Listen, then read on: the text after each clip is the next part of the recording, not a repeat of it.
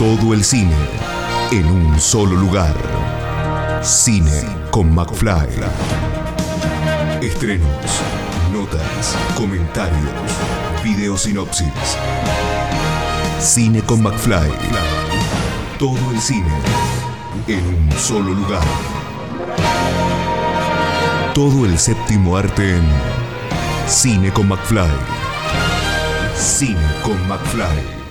Cecilia, una película, sos parte de una película en la cual tiene un testimonio histórico trágico de la Argentina. Contamos, contanos un poquito cómo, cómo llegaste a, la película. Llegaste en un momento en la que ya estaba eh, el proceso eh, de investigación hecho, pero bueno, te metiste de lleno en la película. Sí, el proceso de investigación y la filmación prácticamente, menos lo que filmamos después juntos.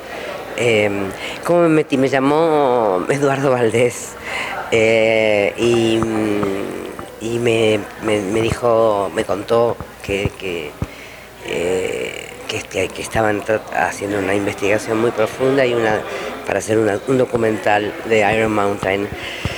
Inmediatamente me acordé de, de aquel terrible momento y de aquella terrible tragedia sin resolver injusticia y todo lo que sabemos a través del, documental de este tan, tan hondo, ¿no? En toda su investigación y tan, tan claro y tan, tan personal, porque ahí Jorge se ve, se lo ve, puso el alma para contarlo, ¿no?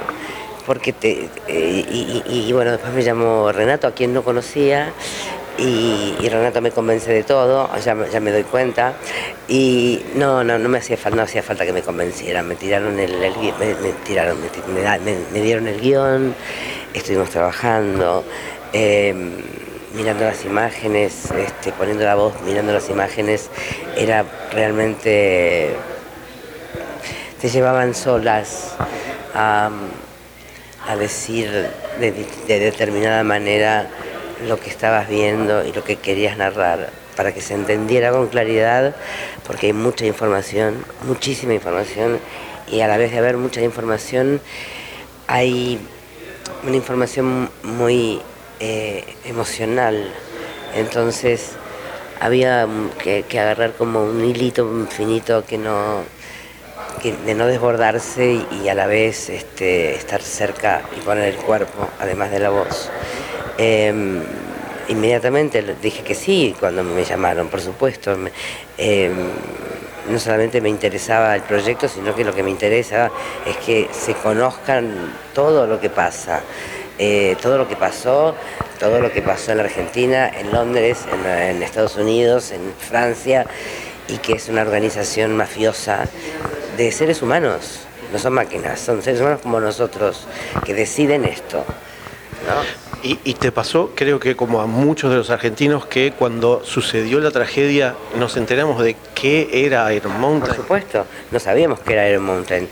En Barracas, como acaba de decir una compañera, eh, era un galpón feo, este, frágil. Eh, me pregunto por qué frágil, ¿no? Guardando lo que guardaba, porque lo que sí se supo, y eso es una ese es el gran descubrimiento que se guardaba todo lo que no se podía mostrar eh, eh, de, las grandes este, empresas em, del mundo. Em, bancos, em, bueno, en fin, ya sabemos. Eh, todo lo que no se podía mostrar. Entonces se quemaba, o sea, era muy fuerte, muy fuerte. Lo, que, lo que me parece lo que me, me, toca la tripa es, es pensar que además de haber víctimas en Argentina, porque siempre este, la, muerte de gente eh, que, estaba en este caso absolutamente comprometida con, porque no sabía si había gente dentro, con salvar vidas. Esto todo se ha planeado por, por otros seres humanos iguales que nosotros, que tienen el poder de organizar todo esto en el mundo. Y, eso da mucho miedo. ¿Vas a seguir acompañando la película de Jorge como lo viniste haciendo desde el principio? No, sí, no pude ir a Cuba porque me, caí en Estonia presentando otra película y me, que me fracturé el, sacro y me lamenté enormemente no, no haber ido.